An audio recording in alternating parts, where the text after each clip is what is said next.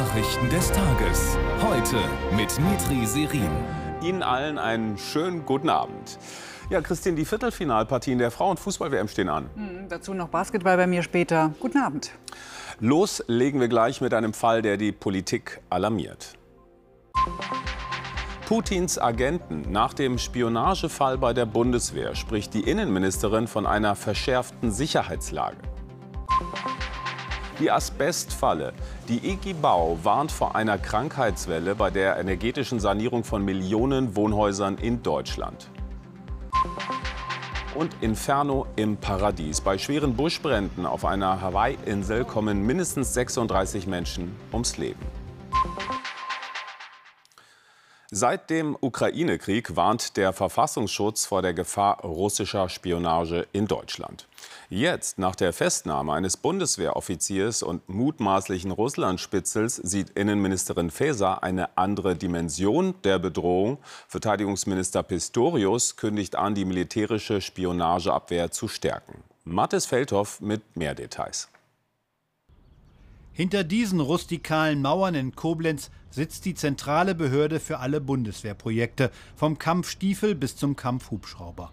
Das Ausrüstungsamt der Bundeswehr ist ein Ort voller militärischer Geheimnisse. Hier arbeitete der mutmaßliche Spion. Thomas H., Hauptmann der Bundeswehr, soll im Beschaffungswesen der Truppe tätig gewesen sein. Der Tatvorwurf begründet sich darauf, dass äh, mutmaßlich der Beschuldigte mehrfach Kontakt mit dem Generalkonsulat der Russischen Föderation aufgenommen hat. Er hat im Rahmen dieser Kontaktversuche geheimes Material übergeben. Auch in der russischen Botschaft in Berlin soll H. gewesen sein, so der Vorwurf der Bundesanwälte. Sie unterstellen deshalb dem Offizier eine Russlandnähe. Als auslösendes Moment wird vor allem Frust über fehlende Aufstiegsmöglichkeiten im Koblenzer Amt vermutet, so berichten es Insider. Ein Mann um die 50, jemand, der einen Aufstiegsberuf gewählt hat, früher einmal Unteroffizier war, der sich also angestrengt hat, aber offensichtlich nicht zufrieden ist. Der Fall erinnert an den im Dezember 2022 enttarnten Spion beim BND. Carsten L. hatte offenbar versucht, an ukrainische Militärinfos zu gelangen. Sicherheitspolitiker sehen die Gefahr für Deutschland. Es ist alarmierend, alarmierend, weil wir eben viele solcher Fälle in den letzten Monaten hatten und es zeigt, dass im Bereich der Spionage ähm, und äh, illegitimen Einflussnahme wir eigentlich in den Zeiten des Kalten Krieges wieder angekommen sind. H. sitzt in Untersuchungshaft. Es ist nicht bekannt, ob und wenn ja, welche Geheimnisse er etwa zu Waffenprojekten übergab. Aus ermittlungstaktischen Gründen wurden dazu keine Angaben gemacht. Deutschland hat der Ukraine zwei weitere Abschussrampen für das Flugabwehrsystem Patriot geliefert. Man sei jetzt näher an einem vollwertigen Luftschutzschild, erklärte Präsident Zelensky und bedankte sich für die Hilfe. Tausende Leben würden dadurch gerettet. Den in den USA gebauten Patriot-Systemen soll es schon mehrfach gelungen sein, auch russische Hyperschallraketen abzufangen. Ja, die Luftabwehr ist besonders an den Orten wichtig, die entlang der ukrainischen Frontlinie unter Dauerbeschuss stehen. Eine dieser Städte ist Cherson im Süden des Landes. Sie liegt am Fluss Dnipro. Von der anderen Uferseite aus feuert die russische Armee. Wie die Menschen dort in dieser schwierigen Situation versuchen zurechtzukommen, zeigt uns jetzt Anne Brühl. Jeden Abend so ab 10 geht es los. Dann beschießt russische Artillerie das Wohngebiet, in dem Mikola Zapenko lebt. Das Haus seiner Nachbarin wurde gestern getroffen, bei ihm wurde das Dach beschädigt. Wir haben keinen richtigen Bunker, wir verstecken uns hinter zwei Wänden, wie man uns gesagt hat. Nur einige wenige sind im Zentrum der Stadt unterwegs. Vor dem Krieg haben hier mal 300.000 Menschen gewohnt, geblieben sind noch 45.000. So wie Irina Rudniewska mit ihren drei kleinen Kindern. Ich habe ihnen beigebracht, was sie tun müssen, wenn es sehr laut ist. Wir haben unsere Sachen parat. Wenn was ist, dann sind wir zusammen. Ich will Ihnen Folgendes sagen. Wenn alle auswandern, wer wird das alles wieder aufbauen, damit unsere Kinder hierher zurückkommen können? Leben in Cherson, das ist ein dauernder Ausnahmezustand, auch für Polina. Zum Abschied fällt sie mir spontan um den Hals. Luftalarm, ständige Angriffe mit Raketen und Artillerie. Das Leben in Cherson ist gefährlich. Die Russen stehen auf der anderen Seite des Flusses, nur sechs Kilometer vom Stadtzentrum entfernt. Olcha hat die russische Besatzung der Stadt überlebt. Zeigt uns ihr Haus, das nach der Zerstörung des Kachowka-Damms bis zum ersten Stock unter Wasser stand. Immer wieder ist heftiges Artilleriefeuer zu hören. Weit weg, sagt Olcha. Wir waren hier, als es am schlimmsten war. Kein Beschuss kann so schlimm sein, wie es die Besatzung war. Olcha will mit ihrer Familie in Cherson bleiben. Zurück in ihr Haus kann sie erst einmal nicht. Ja, anders als in der Ukraine ist der Krieg in Russland im Alltag der Menschen nicht allgegenwärtig. Zum einen, weil es ihn offiziell nicht gibt und zum anderen, weil man bei jedem kritischen Wort gegen den Kreml-Kurs Gefahr läuft, verhaftet zu werden. Nur ganz wenige trauen sich offen auszusprechen, was sie denken. Für Begar berichtet. In diesem Hinterhof lebt das Gewissen von St. Petersburg. So nennen sie Jelena Osipova hier. Die 77-jährige Künstlerin erholt sich nur langsam von einem Schlaganfall. Und doch kämpft sie gegen den Krieg, gegen die Teilnahmslosigkeit ihrer Mitmenschen. Jelenas neueste Botschaft, Russland bedarf einer Rehabilitierung nach schwerer Krankheit. Wir haben jetzt genau die gleiche schwere Krankheit wie einst Deutschland. Es ist genau dasselbe. Immer weiter bewegt sich Russland in Richtung Diktatur. Immer stärker werden die Freiheiten im eigenen Land bekämpft. Alles, was nicht der Haltung des Regimes entspricht, kann bestraft werden. Mit einem westlichen Fernsehteam zu sprechen, auch. Vitali will Kapitän werden. Dass der St. Petersburger studiert, schützt ihn vor dem Militärdienst. Einige seiner Kommilitonen hatten sich freiwillig gemeldet und sind gefallen.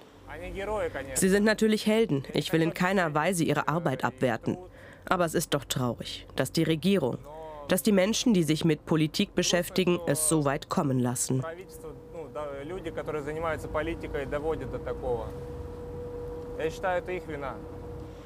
Aber eigentlich möchte er sich nicht ständig mit dem Krieg beschäftigen. Das mache sein Gehirn nicht mit, sagt der 24-Jährige. Jelena kann nicht wegsehen. Ihre Proteste alleine auf der Straße enden jedes Mal mit einem Polizeieinsatz, oft mit einer Geldstrafe. Repressionen, Gewalt, Angst. Wenn der Krieg vorbei ist, sagt Jelena, werde es noch lange dauern, bis die russische Gesellschaft geheilt sei. Ja, und zu den vielfältigen Folgen des Angriffskrieges senden wir heute Teil 1 einer Dokumentation Machtpoker an der Ostsee um 22.15 Uhr im ZDF oder jetzt schon in unserer Mediathek.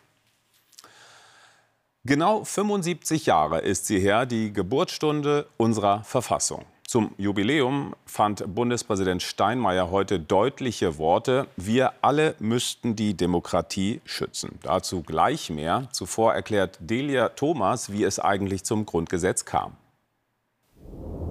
1948 fordern die westlichen Alliierten von den Politikern in ihren Besatzungszonen, eine Verfassung zu erarbeiten. Einige ihrer Vorgaben lauten Demokratie als Staatsform sowie Föderalismus als geteilte Macht zwischen Bund und Ländern. Klare Gewaltenteilung, also Trennung zwischen Gesetzgebung, Ausführung und Justiz und garantierte Menschen- und Freiheitsrechte. Am 10. August 1948 beginnen Politiker und Experten auf der Herreninsel im Chiemsee mit der Arbeit. Ein großes Ziel, die Fehler der Weimarer Verfassung zu vermeiden und eine stärkere, stabilere Demokratie zu schaffen. Deshalb gibt es strenge Anforderungen für Änderungen an der neuen Verfassung. Und Volksabstimmungen werden als politisches Instrument zur Ausnahme. Außerdem können verfassungsfeindliche Parteien verboten werden. Die Bezeichnung Grundgesetz wurde gewählt, um den provisorischen Charakter der Verfassung zu betonen. Das Grundgesetz wird am 8. Mai 1949 vom Parlamentarischen Rat beschlossen und am 23. Mai feierlich verkündet. Heute also ein Festakt auf Schloss Chiemsee und dort mahnende und auch scharfe Worte von Bundespräsident Steinmeier zum Zustand der Demokratie und den Gefahren, der sie ausgesetzt ist. Patricia Schäfer war dabei. Im historischen Dampfer an einem historischen Tag. Der Bundespräsident ist gekommen, um die Demokratie zu feiern.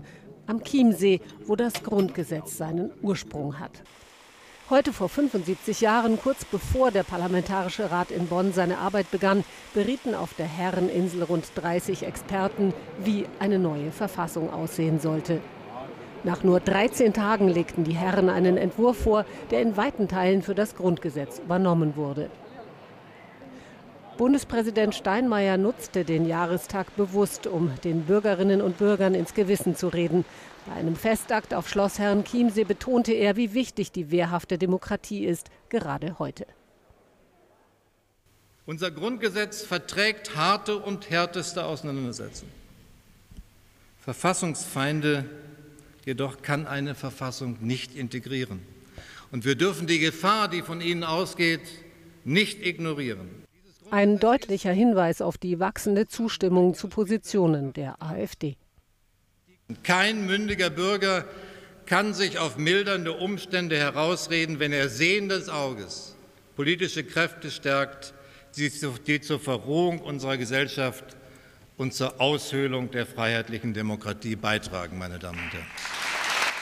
Eine Feier des Grundgesetzes und ein Aufruf zur Wachsamkeit, damit das Versprechen des Nie wieder auch in Zukunft gilt. Drei Jahre lang droht zumindest von Seiten der Piloten kein Streik mehr bei der Lufthansa, denn die Gewerkschaft Cockpit hat dem Tarifvertrag zugestimmt. Bis Ende 2026 gibt es für die Piloten in mehreren Stufen mindestens 18 Prozent mehr Geld und garantiert zehn freie Tage pro Monat. Millionen Häuser in Deutschland müssen in den nächsten Jahren saniert werden, auch um Energie zu sparen. Aber in vielen Altbauten schlummert ein riesiges Problem. Es heißt Asbest. Denn der krebserregende Stoff wurde erst 1993 verboten. Davor benutzte man ihn über Jahrzehnte in mehr als 3000 Produkten, etwa in Dachplatten oder auch in Spachtelmassen und Fassaden. Einmal eingebaut ist Asbest meist ungefährlich, aber beim Ausbau können gesundheitsschädliche Asbestfasern freigesetzt werden. Stefanie Hein dazu. Die Gefahr schwebt in der Luft, Fasern, die die Lunge schädigen könnten. Asbest bei der Sanierung von Altbauten. Das hier ist eine Demonstration, aber genau so soll eine asbestbelastete Baustelle gesichert werden. Speziallüftung, Absaugeinrichtung für das Schleifgerät. In genau solchen dunklen Schichten wurde früher oft Asbest verwendet und nicht nur da. Abwasserleitungen sind asbesthaltig, Wandputze, Deckenputze, ähm, Dichtung in Steckdosen, in Lichtschaltern, das sind so die Klassiker. Seit 30 Jahren ist Asbestverwendung in ganz Deutschland verboten. Doch, so die IG Bau, allein in der Zeit von 1950 bis 1989 wurden mehr als 9,4 Millionen große und kleine Wohnhäuser gebaut, oft wohl mit Asbest. Jetzt starten vielerorts Sanierungen, auch energetische, die Gefahr dabei, unwissentlich die krebserregenden Fasern freizusetzen. Es ist klar, wenn ich äh, als Heimwerker große, größere Arbeiten mache, ja, ich reiße die Fliesen raus, mache noch mein äh, Dach, saniere noch das Dach, dann ist schon ein Risiko gegeben. Geringe Dosen reichen sicher aus. Äh, zum Beispiel ein Jahr berufliche Tätigkeit äh, mit Asbest ist sicher ein deutliches äh, Risiko, an einem bösartigen Tumor des Rippenfells zu erkranken. Die Baugewerkschaft fordert mehr Transparenz, um die Gesundheit von Profis und Heimwerkern zu schützen. Dafür brauchen wir einen äh, Gebäudepass, der ähm, ähnlich wie in Frankreich klar ausweist, ähm, was ist in dem Haus verbaut, damit diejenigen, die dort bauen, auch wissen, ah, das sind diese und die Baustoffe, das sind die und die äh, Asbestfasern auch äh, verbaut. Das alles wird Geld kosten. Deshalb fordert die IG Bau auch, dass der Staat sich mit einer Art Abfragprämie an den nötigen Sanierungen beteiligt. Ja, und was sollte man beachten, wenn man beim Sanieren Asbest findet und welche Gefahren bestehen? Antworten auf diese und andere Fragen haben wir für Sie in unserer ZDF Heute App zusammengestellt. Kurz vor den Präsidentschaftswahlen in Ecuador ist einer der aussichtsreichsten Kandidaten erschossen worden. Die Schüsse auf Fernando Vicencio fielen nach einer Wahlkampfveranstaltung. Der 59-Jährige war als Investigativjournalist tätig und stand unter Polizeischutz. Er soll mehrfach von Drogenkartellen bedroht worden sein. Der amtierende Präsident Lasso verhängte jetzt für 60 Tage den Ausnahmezustand. Hawaii ist für viele Urlauber ein Traumziel. Jetzt wüten auf der US-Inselgruppe schwere Wald- und Buschbrände. Mindestens 36 Menschen kamen ums Leben. Hawaii liegt gut fünf Flugstunden von San Francisco entfernt, mitten im Pazifischen Ozean. Besonders betroffen von den Bränden ist Maui, die zweitgrößte Hawaii-Insel und dort der historische Küstenort Lahaina. Große Teile des beliebten Touristenziels wurden zerstört. David Sauer berichtet. Nachdem die Flammen alles Brennbare verschlungen haben, stehen nur noch die Gerippe. Wo gestern in Lahaina noch Touristenurlaub machten, sind bloß noch Beton und Asche. Da sind doch immer noch Tote im Wasser, die treiben da einfach. Schon seit gestern ziehen wir hier die Leute aus dem Meer. Wir versuchen so viel wie möglich zu retten, aber ich habe langsam das Gefühl, dass wir hier nicht die Hilfe bekommen, die wir brauchen. Oh my God. In ihrer Verzweiflung laufen viele auf die Stege, als an Land kein Platz mehr zum Überleben bleibt. Doch auch hier ist es nicht sicher. Bis ans Wasser haben sich die Flammen im Hafen durchgefressen, erfassen sogar die Boote. Warum gab es hier so viele Tote? Das Tempo der Feuerwalze ließ kaum Zeit zur Flucht. Ein Hurricane weit draußen auf dem Pazifik peitscht Winde von mehr als 130 km/h über Maui. Dazu extreme Trockenheit, ein rasendes Inferno. Das sei alles sehr unüblich, sagt ein Pilot. Ich fliege hier seit 52 Jahren, sowas habe ich hier noch nie gesehen, nicht mal ein Hundertstel davon. Diese Familien sind in Notunterkünften, konnten sich retten. Sie haben zwar alles verloren, aber sie haben ihr Leben. In erster Linie geht es jetzt darum, Menschenleben zu retten und Leid zu lindern und dann erst darum, Sachschäden zu begrenzen. Teile von Maui wurden bereits evakuiert, schon mehr als 11.000 Bewohner und Touristen ausgeflogen. Doch noch viel mehr Menschen warten auf ihre Möglichkeit, die Insel zu verlassen und in Sicherheit zu kommen. Wir sind jetzt beim Sport, Christine, und wir blicken nach Down Under. Hm. Die Fußball-Weltmeisterschaft geht jetzt in die heiße Phase. Genau, die beiden Ruhetage sind vorbei und zu den Top-Favoritinnen zählt auch das Team aus Japan. Die Asiatinnen treffen morgen im zweiten Viertelfinale auf die Schwedinnen, wohl wissend, dass Japan als einziges Land der letzten acht schon einmal WM-Gold gewonnen hat, 2011. Japan präsentiert sich bei dieser WM bisher richtig stark. Drei Siege und kein Gegentreffer in der Vorrunde. Dann haben sie Norwegen im Achtelfinale souverän bezwungen. Meine Spielerinnen sind anpassungsfähig und schalten optimal von Defensive auf Offensive um. Dabei sind sie schnell und haben eine gute Spielkontrolle. Eine junge Mannschaft, die auch gegen Schweden im Kollektiv überzeugen möchte. Herausragend ist Mittelfeldspielerin Hinata Miyazawa, die bei diesem Turnier schon fünfmal getroffen hat. Wir sind alle fokussiert zu gewinnen und als starke Einheit aufzutreten. So soll es auch morgen gegen Schweden sein. Wir wollen den Sieg. Ihr großer Traum lebt zwölf Jahre nach dem letzten Triumph, den WM-Titel wieder ins Land des Lächelns zu holen. Ja, und die Viertelfinalrunde beginnt bereits früh, 3 Uhr, mit der Partie Spanien gegen die Niederlande. Zwei weitere Goldmedaillen für Deutschland bei den Para-Weltmeisterschaften im Radsport in Glasgow. Maike Hausberger war bei den Frauen im Einzelzeitfahren die schnellste und ihr Teamkollege Matthias Schindler mit 41 Jahren bei den Männern. Motivationsschub für die deutschen Basketballer. Gut zwei Wochen vor Beginn der Weltmeisterschaft in Asien hat das Team um Kapitän Dennis Schröder in Berlin einen schönen Erfolg verbucht, nervenstark im Testspiel gegen Kanada. Der Mannschaftsgeist passt. 86 zu 81 gegen das Top-Team aus Kanada. Trainer Gordon Herbert hat heute sein zwölfköpfiges Aufgebot nominiert. Dennis Schröder hat sich gestern als Denker und Lenker eindrucksvoll in Szene gesetzt. Er, Daniel Theiss, Moritz und hier beim Korb Franz Wagner sind die vier NBA-Profis der Deutschen. Nicht dabei sind Oscar da Silva vom FC Barcelona und Leon Kratzer der in Paris unter Vertrag steht. Am Samstag geht es in Hamburg gegen China. Dennis Schröder bleibt entspannt. Mit so einer entzückenden Tochter. Geht nicht anders, oder? Danke, Christine. Wir können Ihnen erstmal Folgendes sagen. Morgen erstmal ein sonniger und warmer Sommertag. Und was dann noch kommt, hat gleich Katja Hornefer. Um 21.45 Uhr das Heute-Journal mit Marietta Slomka. Das war's von uns. Morgen hier für Sie Barbara Hallweg. Dankeschön und auf bald.